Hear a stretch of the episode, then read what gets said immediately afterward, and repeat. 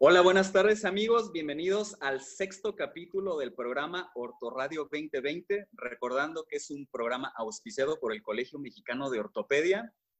Eh, el capítulo 6 tenemos como invitado especial al doctor Fernando Sergio Valero González y se nombró el demonio de Tasmania del Pedregal. ¿Cómo está, doctor? Muy bien, muy bien. ¿Cómo han estado ustedes? Estoy eh, contento de estar aquí con esta experiencia del, colegio y, veamos cómo nos va.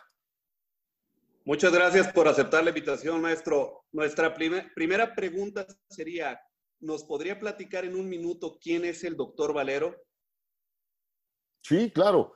El doctor Valero es un mexicano, orgulloso mexicano, enamorado de lo que hace, enamorado de su profesión, enamorado de la cirugía de hombro.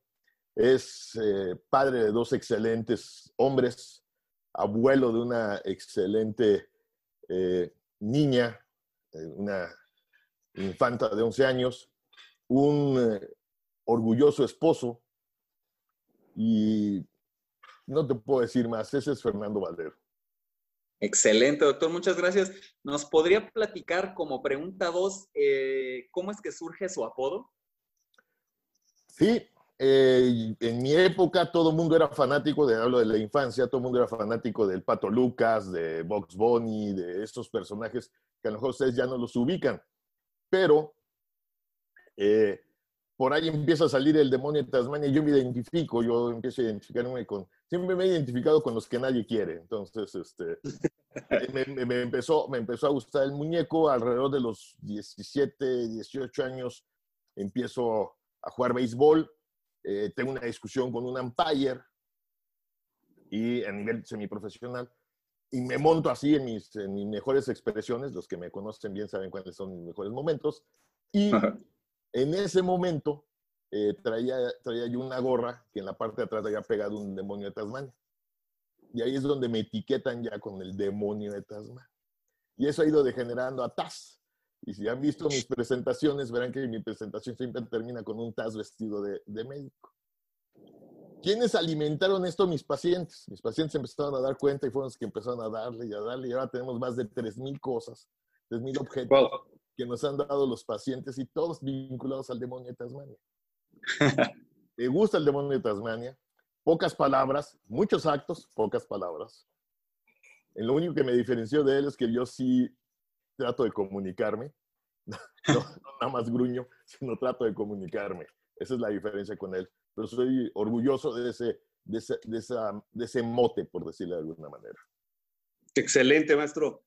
Una duda, maestro, ¿cuál es su pasatiempo favorito? Mi pasatiempo favorito, favorito, la cocina. ¿Cuál? ¿Qué tipo de cocina? Pues como todos, como todos los caballeros, comencé en la parrilla. Todos comenzamos en la parrilla. bueno, hay los que estudian, pero los que, los que somos legos, los que somos este, amateurs, comenzamos con la parrilla a quemar carne y luego a no quemarla y luego empezarla a degustar y empezar a entender los, los diferentes puntos de la carne y, luego pasas a los pollos y luego pasas a los mariscos y luego al pescado, al pescado fino. Y un buen día volteas, empiezas a voltear a ver el, horno y empiezas a voltear a ver la, estufa y dices, ah, ¿qué será tan difícil? Y te brincas y brincas y empiezas a hacer cosas y empiezas a pasar de la, de la, de la estufa a, a, la parrilla y de la parrilla a la, a la, a la estufa y empiezas a divertirte y y te diviertes, te diviertes, me permite olvidarme de, de, los problemas, si es que hay que olvidarse de ellos. Yo creo que los problemas hay que pararles cara y no estarles dando la vuelta, hay que enfrentarlos, ser muy frontal con ellos, de todo tipo. Y, pero la verdad es que me relaja mucho. Y si además de eso está mi familia a mi alrededor, o sea, si cocino con mi familia, tengo la fortuna de, de poder cocinar eh, con mi esposa, que me acompaña mi esposa, y a veces hemos cocinado mi esposa, mis hijos, eh, eh, mi nuera, mi, nieta y todos estamos cocinando y es un ambiente y es una relajación y es un enriquecimiento fabuloso. Ese es un pasatiempo sano para mí y sabroso. Exacto, sí. Maestro, ¿por qué cree que el paciente busca al doctor Valero? Interesante, interesante pregunta. Fíjate que en, en, eh, en aquellos tiempos, como dicen las Sagradas Escrituras, yo empecé como cirujano de hombro y empecé a hacer cirugía de hombro, la cirugía cotidiana, la que hace cualquier ortopedista en su consultorio. Estamos hablando de ya cuando regresé de Estados Unidos y de todas esas, todas esas historias, esas anécdotas. Y empiezo a trabajar sobre eso y empiezo a aparecer en los congresos y empiezo, empiezo a ser un eh, referente en ese sentido. Pero empiezo a profundizarme en la pasión que es el hombro y empiezo a darme cuenta que le hago más ojitos a lo feo que a lo bonito. Decía hace rato que siempre soy abogado de las causas perdidas. Entonces volteo a ver más para allá y volteo más para allá. Y de repente, a partir de los últimos 15 años, he dedicado a la reconstrucción articular del hombro. Eso es el 60% de mi consulta. ¿Por qué me buscan ahora? Bueno, pues ahora me buscan cuando las cosas no salieron bien, cuando no están satisfechos. ¿De acuerdo? un porcentaje muy alto son referencias. Yo casi no, o sea, a pesar de que tengo página de internet, Facebook, este, bueno, el Twitter lo tengo muy escondido, pero todo eso, este, no van por ahí. El, el 90% de mis pacientes son recomendaciones de persona a persona. Y el otro 10%, gente como ustedes, gente que, eh, colegas que tienen la confianza de referirme sus casos por complicados o porque el resultado no es el que ustedes esperaban y, quieren, quieren brindar al paciente esa capacidad y esa ética de decirle, pues ya lo pudimos, pero por acá podemos conseguir que, lo que tú estás buscando, ¿de acuerdo? O sea, siempre pararle cara al paciente y decirle, pero lo vamos a arreglar de esta manera. No salió como queríamos, pero lo vamos a arreglar de este lado. Y eso es lo que he hecho los últimos 10, 15 años de vida. Y eso es, así llega el paciente. Así llega el paciente, de esa manera. Maestro, ¿cómo surge su fascinación por esta articulación, por el hombro? Bueno, mi fascinación surge como, como una carambola de tres bandas. Y el directamente culpable es el mentor del que tienes a tu izquierda. ¿Sí? Él, él es el culpable. En aquellos tiempos, el servicio del Zaragoza se modula, estamos hablando del 80 y finales del 88, inicios del 89. Yo estaba en la noche, este, y me invitan a pasarme a la mañana, renuncio al seguro social, sí, aunque se oiga como blasfemia, ¿de acuerdo? Y me paso en la mañana y el jefe de servicio dice, bueno, van a escoger el área que se van a dedicar y, y yo siempre he sido muy derecho, a mí las cosas me gustan que sean derechas justas como deben de ser. Y, y, cómo quieren que la hagan? Y yo dije, pues por antigüedad. Y tu patrón tenía seis meses más que yo, no conté con los seis meses. Entonces, en estos entonces yo quería ser cirujano de cadera y pelvis. Y pues, ¿quién crees que se quedó con la cadera? Y ahí, siguió con eso. Suponemos nuestro señor presidente, para no decir más, este, se queda con eso. Y yo empiezo a buscar y bueno, la columna este, solamente me gusta en la playa con un bonito traje de baño y los niños los quiero mucho, pero me impacta la situación de la atención al niño. Este, el pie, pues nada más para verlo en un bonito zapato, en fin, etcétera. Lo único que queda ahí es el hombro y la extremidad torácica. Y tomo el hombro y la extremidad torácica y ese día, aunque suene cursi, ese día mi vida cambió.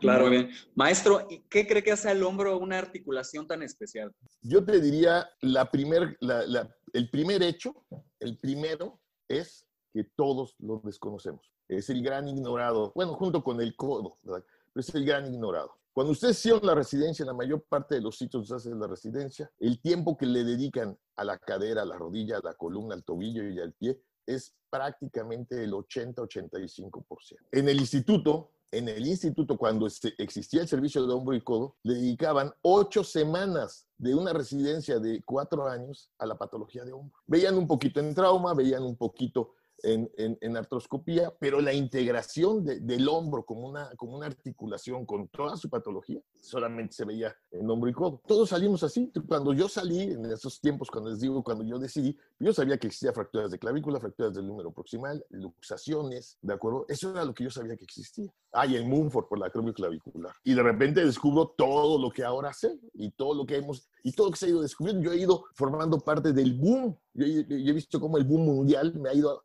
he ido caminando junto con el boom de descubrimiento del hombro. Pero la primera es esa, es el gran ignorado. Segundo, es difícil Tercero, el, el gran problema del, del, hombro también es que es el gran adaptado. Ustedes vean, cuando se dedica, por ejemplo, la cadera, hijo, con la cadera algo le empieza a molestar, suena y suena y duele y el paciente va y le ves y le tomas un, le ves un, le tomas un estudio, le tomas una resonancia, le tomas, tienes que hacer una resonancia y con alguien muy chipocludo para encontrarle que tiene un desgarro de un nanómetro en el labrum y eso es lo que le está generando dolor. El hombro, el hombro puede tener desinsertado el labrum y si esto fue producto de un proceso degenerativo, el paciente va a tener mínima, mínima sintomatología.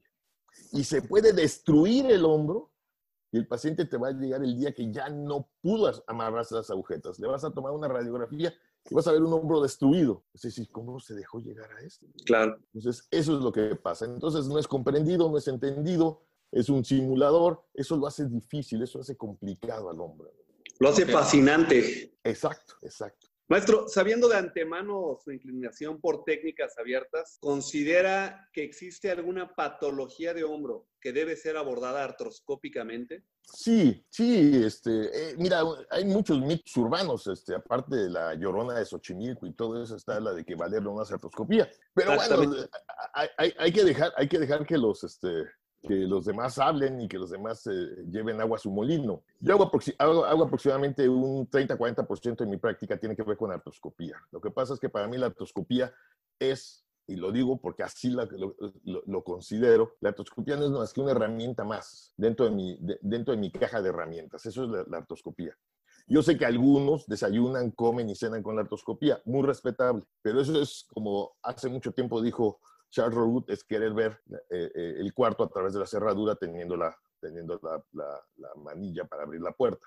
Entonces, creo, creo que hay, hay cosas que, por ejemplo, la mayor parte de la inestabilidad, y no es gusto de Fernando Valero, la mayor parte de la inestabilidad debe ser manejada artroscópicamente. Está hablando de la inestabilidad, no estamos hablando de la, de la, inestabilidad anterior, recurrente o peor aún la recidivante. Entonces, en la recurrente, la inestabilidad aguda que puede ser cuestionable hacerle cirugía o no, depende de la escuela. Pero en la recurrente, sigo haciendo a veces por cuestiones económicas, he vuelto a hacer bancar abierto. Y para además enseñarle a mi, gente, enseñarle cómo se hace un bancar abierto. Eh, y eso independientemente de que, es, de que está, los estudios a largo plazo demuestran que es más efectivo que el bancar artroscópico. Entonces el bancar artroscópico no sirve. No, lo que no sirve es hacerlo como dice la casa A, B o C que lo hagas. Eh, uno de los problemas que tenemos es que en la actualidad la cirugía se está haciendo de acuerdo al interés de las casas comerciales, no a de las capacidades del cirujano. Entonces, sí, si tú inventas una patología específica, yo te diría la patología específica del hombro,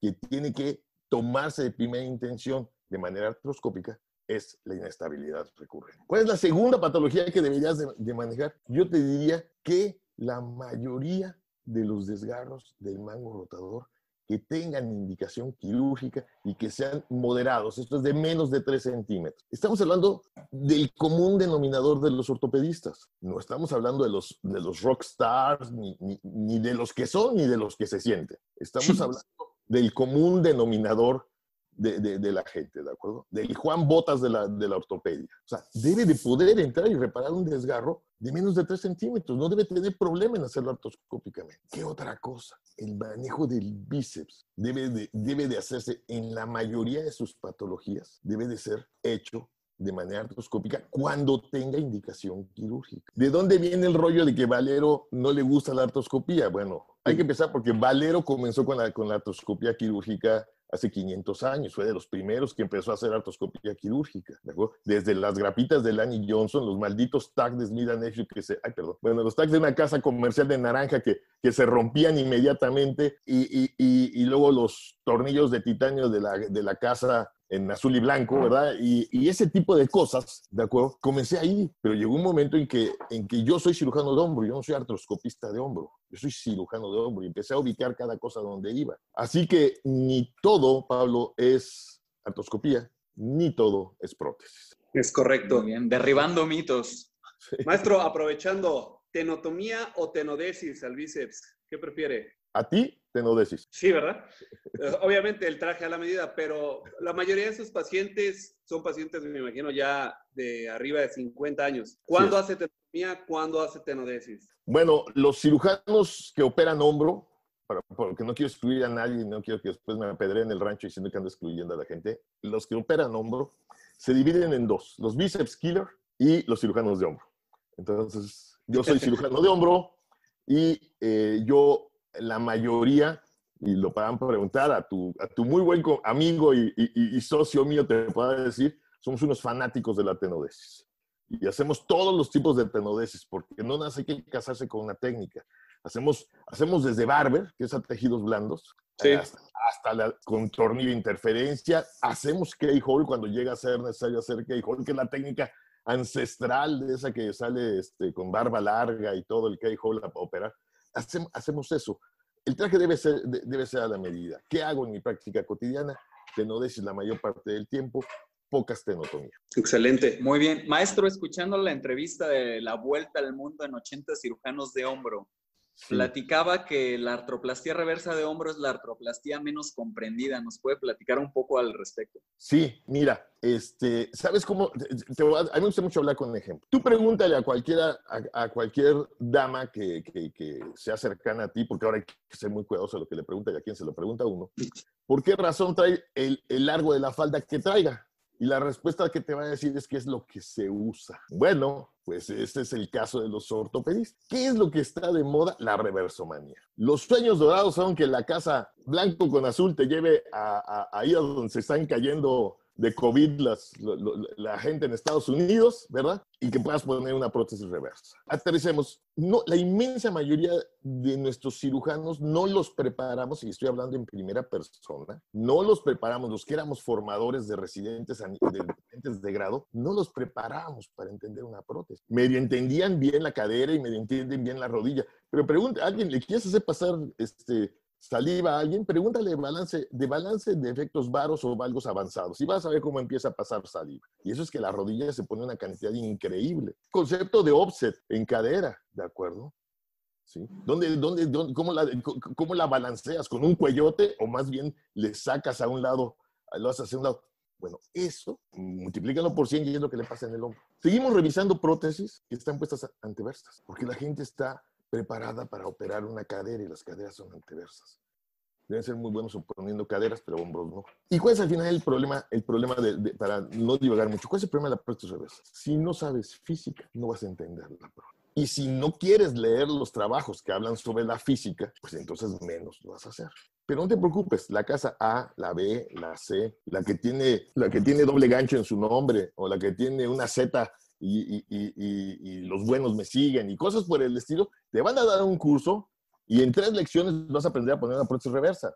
El problema es qué sucede cuando no es una glenoides normal, cuando no es un número normal.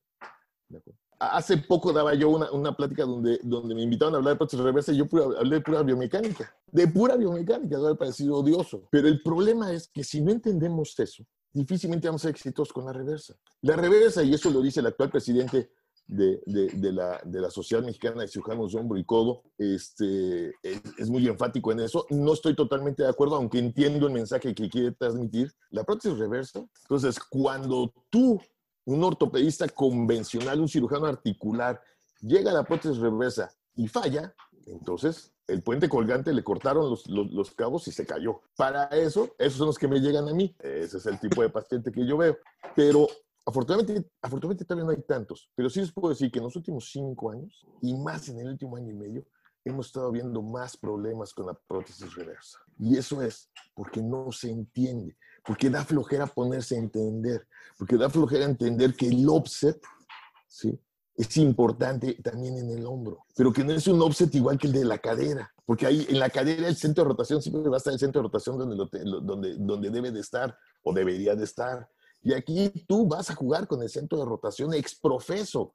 No es que te quedó mal, la calculaste mal o, o era como podía quedar. No, no. Aquí tú vas a ir a mover el centro de rotación y colocarlo en una posición que después vas a tener que compensar con un offset en el número. Y si no entiendes eso, eso la vuelve difícil. Yo tengo una frase que le digo, no conozco a nadie que haya puesto una prótesis reversa que le haya ido mal la primera vez. Bueno, sí conozco uno, conozco uno y no les voy a decir quién, porque lo conocen.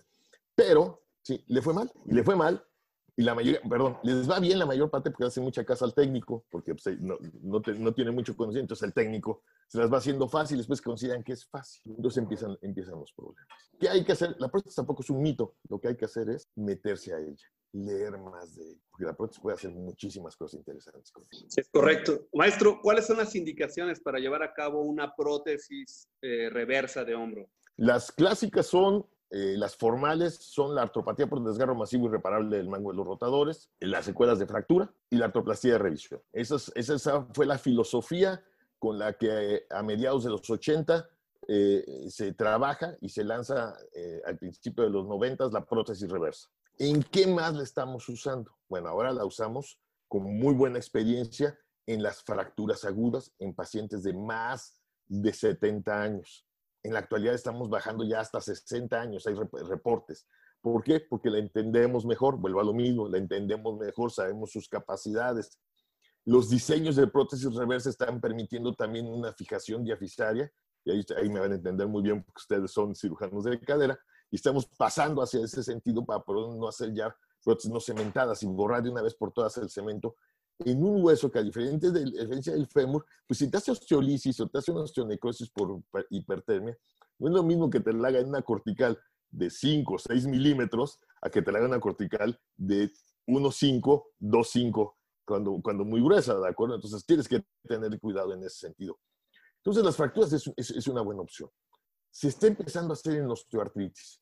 Se está empezando a hacer a nivel mundial. Los americanos tienen una experiencia brutal, ¿de acuerdo? En osteoartritis.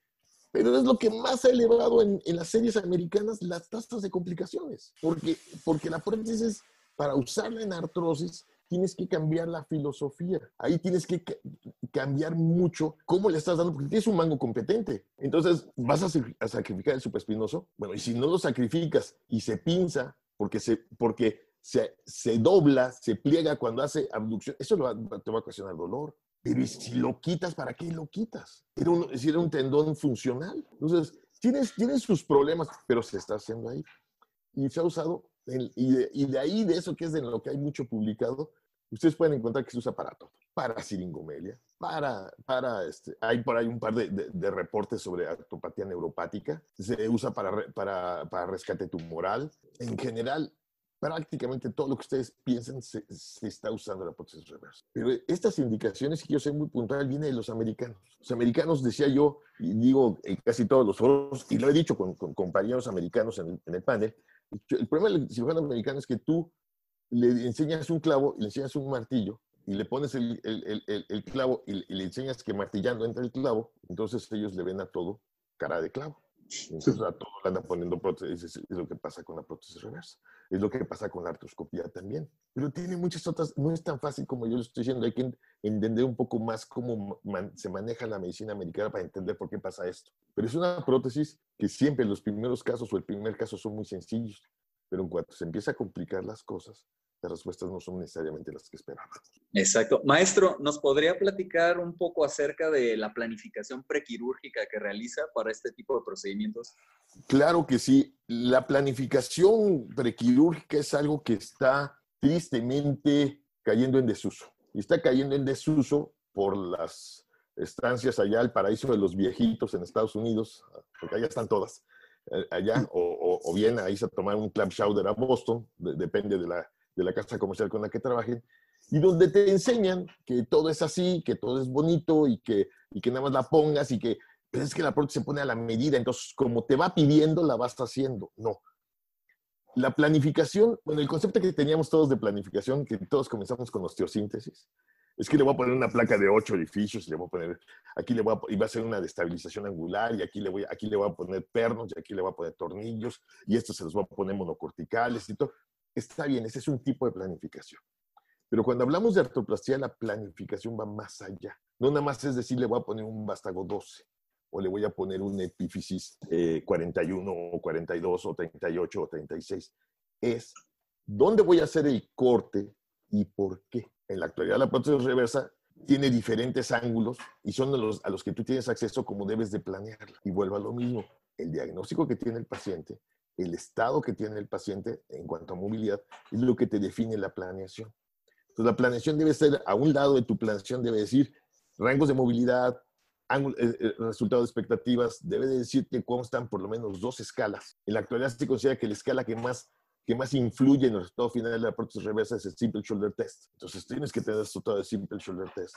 Y tienes que tener una opción de corte, una segunda opción de corte, una primera opción de, de una segunda opción de glenoso. Y tienes que definir si vas a lateralizar el centro de rotación, porque siempre se medializa en la prótesis reversa, y si vas a poner offset, qué cantidad de offset y qué cantidad. En, desde tu planeación. Pero eso implica que los muchachos, que la gente joven, sus residentes, sepan física. Es correcto, maestro. Maestro, ¿nos podría compartir algunos tips para lograr una artroplastía reversa de hombro exitosa? Sí, sí. Un buen abordaje del topectoral. El abordaje del topectoral lo tienes que hacer a 1 1.5 centímetros del tip de la coracoides. Eh, eh, el mejor tip es comenzar bien. Entonces, ya no hacer, eh, muchos veo que todavía mucha gente hace el, abordaje sobre la coracoides. Este es el abordaje clásico del topectoral. Ahora hay que hacerlo lateral 1.5, a veces hasta 2 centímetros, los que están muy trabados, muy dados.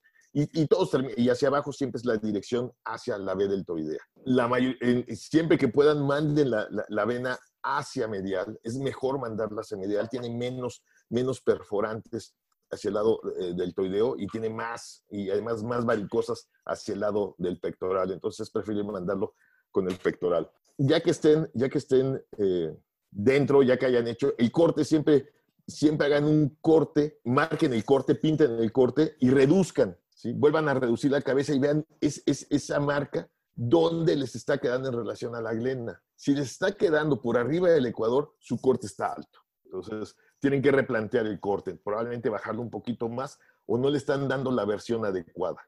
¿De acuerdo? Ahí, tienen que ir. Ya pasaron el corte y ya todo. Siempre pongan su glenoides baja, lo más baja que la puedan poner. Digo, su, su metaglena lo más baja que la puedan poner.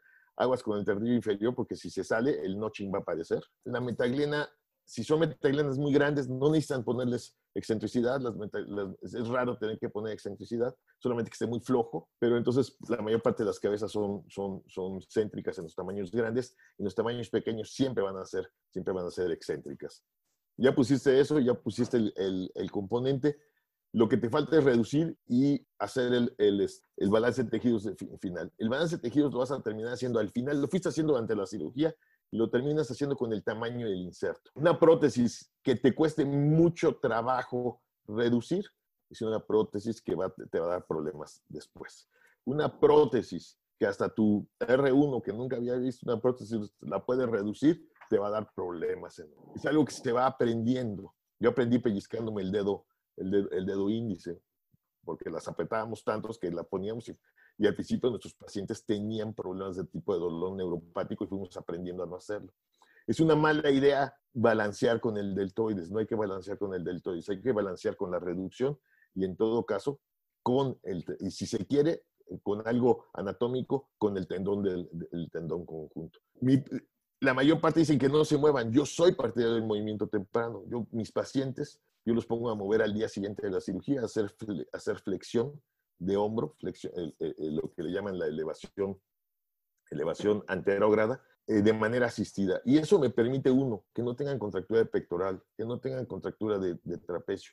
Como lo hacen acostados, se empiezan a relajar los periescapulares, sobre todo si el paciente es una topatía por desgarro del mango rotador. La mayoría de los pacientes con topatía por desgarro del mango rotador tienen disquinesia escapular.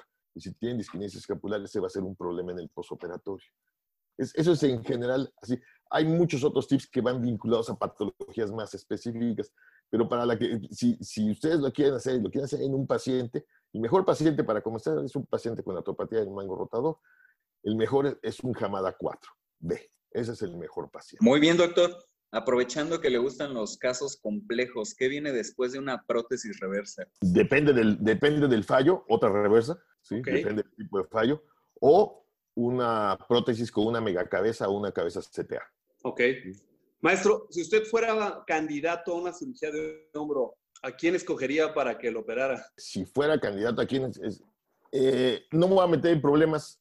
Seguramente, seguramente, seguramente eh, tengo, tengo un muy buen amigo en, en, Berlín que le pediría que me operara a él. No, no es mejor. Y te, y te contesto por qué. Hay dos cosas muy importantes. Yo soy, van a decir, es que no tienes confianza en la gente que has, que has preparado. Claro, y tengo muchísima confianza refiero pacientes y confirmo, confirmo atención de pacientes de todos y cada uno de ellos. Y si me pasa algo, y si no queda bien, y si me da COVID después, aprecio mucho a mis alumnos como para hacerles esa maldad. No sí, claro, es una responsabilidad muy grande. Sí. Yo no tengo, que, no tengo por qué depositarle esa carga a ninguna de las personas a las que estimo. Ahora, si no estoy despierto, pues que, quien escoja a mi esposa. Ese va a ser el que va, a operar.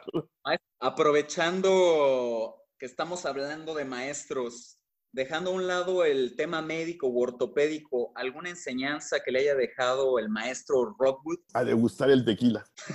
esa es una.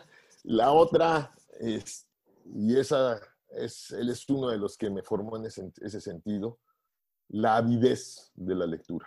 La avidez por saber. Eh, su, entrar a su oficina en San Antonio era entrar a libros sobre libros, sobre libros, sobre libros, a revistas, encontrar muchas revistas, y que él te dijera, esto lo vas a encontrar en tal, en tal estante, mira, en el cuarto, ese es el libro que tienes que ver, o que te dijera, mira, en esa revista, en esa, cuéntale cuatro, en ese volumen es donde está lo que estás buscando. Oh, qué padre. Maestro, platíquenos de su curso de posgrado. ¿Qué lo hace diferente de los demás o qué lo hace especial? ¿Qué lo hace diferente? En la entrevista yo les digo a mis pacientes que yo, ah, digo a mis pacientes, a mis muchachos, que yo no les voy a enseñar cirugía de hombro. La cirugía de hombro está en los artículos, está en los libros, está en Bumedi ahora y gratis. Lo que yo necesito es cambiarles el chip, hacerles entender que tienen que estudiar física, revisamos mucha física, hacerles entender lo que no nos enseñan rutinariamente en, en, la, en, la, especialidad porque estamos apurados por sacar el trabajo, sacar la consulta, sacar la cirugía y no nos detenemos a trabajar más con los muchachos. Mi curso lo que hace diferente es que este es un, este es un compromiso que hago yo con mis muchachos y yo espero que de ellos haga, haya el mismo, el mismo sentido. Es, es un, compromiso muy importante el que yo hago con ellos. Yo les digo cambiar el chip. Todo el mundo opera. Mira, hay una frase célebre de uno de los cirujanos más grandes, cirujanos generales más grandes, que dice, se necesitan 10 años para aprender una técnica, 10 años para dominarla y 10 años para que sepas cuándo no lo tienes que hacer. Se le han, se le han atribuido a muchas gente, a muchas personas, al que yo se la vi, el libro en el que yo la vi, ese libro de Thomas Milroy el de las gastrectomías. Y esa, esa, me, esa me la enseñaron y todo cuando, eh, una vez que estaba yo en, en, en, en Berlín precisamente. Eso es lo que yo trato. Cualquiera opera. Lo que yo quiero es que mi gente trate de aprender por qué opera y si realmente operar es la mejor solución para el paciente. En la actualidad, hay muchas formas. La cirugía de conservación, simple y sencillamente la cirugía de conservación. Y la cirugía de conservación tiene un, valor muy alto. No quiere decir que no se opere. No me digan que, no, me digan que es menos agresiva una osteotomía periacetabular que una prótesis. No, pero jamás en la vida, ¿de acuerdo? Una prótesis es cualquier cosa, una prótesis de cadera es cualquier, pero hacer una osteotomía periacetabular, esa es, otra, esa es otra historia. Pero esa es una cirugía de conservación. Bueno, igual estamos ya en el hombro. Estamos haciendo las osteotomías humerales proximales, estamos haciendo cambios de versión mixta, glenoides y húmero, estamos haciendo angulaciones. O sea, para allá vamos. Pero debemos, pues, mi misión es quitarle al muchacho la, la reacción causa-efecto. Ah, bajó la luz, ya está atardeciendo, prenda la luz. Espérate que no puedas ver para prender la luz. O sea, una correcta uso de las indicaciones. Eso es lo que lo hace diferente. Que nos divertimos mucho, que van a comer aprender a comer cosas muy interesantes, porque nuestras sesiones son con alimentos, son muy americanizadas.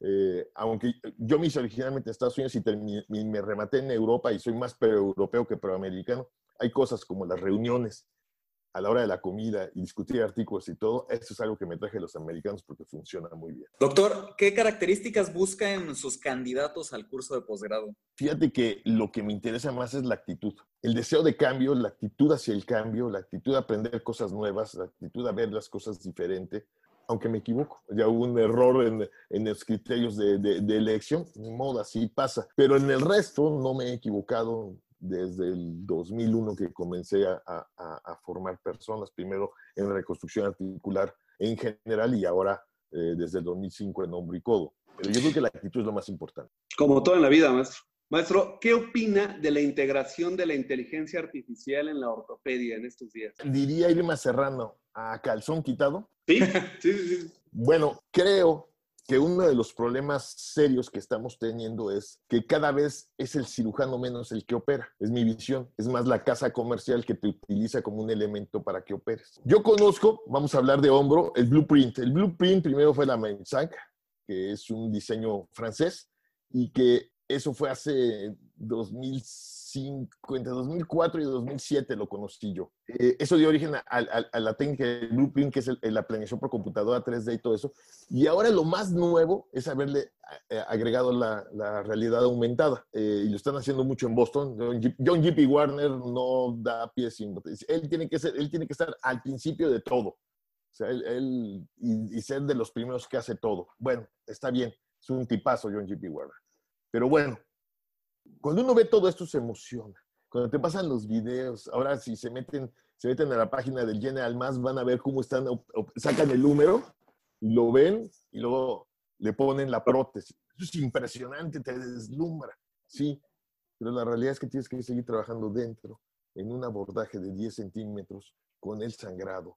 Y eso, eso no te lo va a dar ninguna realidad aumentada, te va, te va a aumentar tus capacidades de Nintendo, pero no de cirujano. Y esa es la diferencia. Y ahora en esta plática que tuve recientemente que dije, ya antes de que se caliente en granizo, que la robótica y que todo, bueno, hay dos artículos, hay muchos, pero eh, que revisé dos artículos de gente que tiene muchísimas prótesis de rodilla, muchísimas prótesis de, de cadera, donde después de 10 años, colocación de, de componentes tabular por computadora, colocación de componentes eh, en rodilla por computadora, 10 años después, no demuestran superioridad en los desenlaces, en los outcomes finales con las técnicas tradicionales. No, no estoy en contra de eso, pero me encantaría saber en el futuro que el que me ponga la prótesis de rodilla me la está poniendo él y que no es un robot que cree que me conoce, que me piensa y que todo el que me la está poniendo. esa idea es la idea de, de, la, de la segunda película de Star Trek, ¿de acuerdo? Donde le, donde le cambian un hígado, le dan un hígado nuevo con una pastilla. Suena fabuloso, nos falta. Para eso necesitamos cirujanos muy preparados. Me queda muy claro que John G.P. Warner es un cirujano altamente preparado y le va a dar un muy buen uso a eso. John Smith, ¿qué va a hacer? John Smith nada más va a ser el, el, el individuo al que va a usar la casa comercial para tener ventas, ¿de acuerdo? Eso es lo que va a pasar. Y yo no quiero ser John Smith y yo no quiero que ninguno de mis muchachos sean John Smith. Muy bien, maestro. Perfecto. Maestro, ¿Considera relevante realizar algún adiestramiento en el extranjero o considera que el país ya cuenta con la calidad a dicha altura? Difícil pregunta, porque los nacionalistas me van a matar, muchos de sus maestros me van a matar por lo que voy a decir. Pero, a ver, para que no se enojen ellos, México tiene las capacidades para hacerlo. ¿Qué es lo que no tiene México? Algunas cosas de tecnología y algunas cosas de desarrollo. El blueprint ni siquiera está contemplado por Wright para traerlo a México. Ni siquiera. El presidente de la Sociedad de Hombro y Codo está queriendo traer todo este rollo de la realidad aumentada. Espero que la consiga. Pero será para muy pocos pacientes, para muy poca gente, para grupos muy selectos. Bajo esa premisa, si tú quieres entrenarte como cirujano, México es un muy buen lugar para entrenarte. Y, lo va a hacer mejor en cuanto dejemos de entender que nuestras posiciones eh, personales desaparezcan es que me cae gordo Pablo, entonces si Pablo lo dice, yo voy a decir, yo le voy a decir lo opuesto. Lo que, no, en el momento que entendamos, esa es la escuela de Pablo y Pablo lo maneja de esa manera. O es tu escuela y tú lo manejas de esa manera yo tengo mi escuela. Entonces entendamos que los muchachos pueden ir a cada, una de, cada uno de los hospitales y aprender las distintas escuelas. ¿Qué es lo que se hace en Europa? ¿Qué es lo que se hace en Estados Unidos? Va, va a ser mejor. Entonces, vuelvo a tu pregunta. ¿Sirve ir a Estados Unidos? En, en términos beisboleros, hay, un, hay una frase que dice, hay que irse a tomar un café a las grandes ligas. Eso se refiere a los peloteros que van y, practican uno o dos temporadas en las grandes ligas y regresan y eran malísimos pitchers y regresan excelentes pitchers. No para ligas, no para la Liga Mayor, pero sí para la mexicana o para la del Pacífico. O excelentes bateadores o excelentes porque te da esa posibilidad.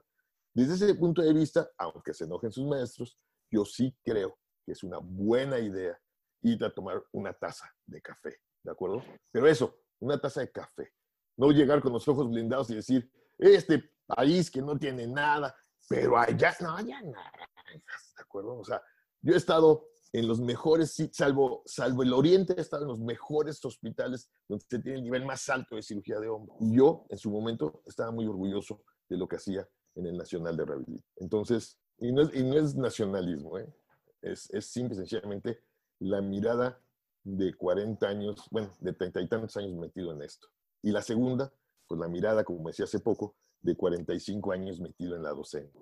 Muy necesaria esa tacita de café algún día más. Maestro, equipo favorito de la NFL y por qué? Los Raiders, aunque ganen. Este, los Raiders de Las Vegas ahora. Pero fui, mira, Yo los he seguido en Oakland, los seguí en Los Ángeles, los seguí de nuevo en Oakland.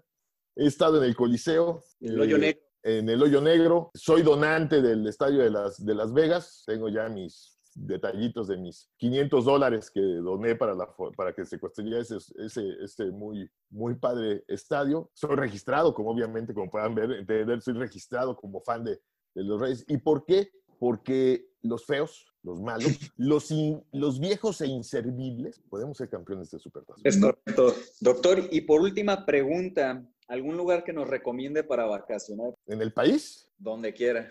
Puedes coger nacional y, e y internacional. En el, a ver, nacional, nacional, vénganse a Aguascalientes en época de la feria. Es, para ustedes están a tiro de piedra. Pero, pero yo descubrí, yo descubrí Aguascalientes hasta que vine a vivir a Aguascalientes y es un lugar precioso. Entonces yo les recomiendo eso. Todo el mundo recomienda playas, pues eso, es, eso es de cajón. Ahí no quieres que quieras ir, ahí te llevan. Entonces, claro. Y, y en el mundo, en el continente, en el continente americano, definitivamente eh, hacer el recorrido por la, por la carretera 101 o la 1 de la costa este de los Estados Unidos no tiene pierde. Y si les gusta Sudamérica y no tienen nada en contra, porque hay alguna gente que dice, Sudamérica también hablan español, bueno, los que no tengan problemas con que, que, que se hable español, ¿verdad? El traslacustre entre Bariloche y Santiago eh, es un paseo que les recomiendo que lo, que lo hagan. En Europa, donde quieran ir.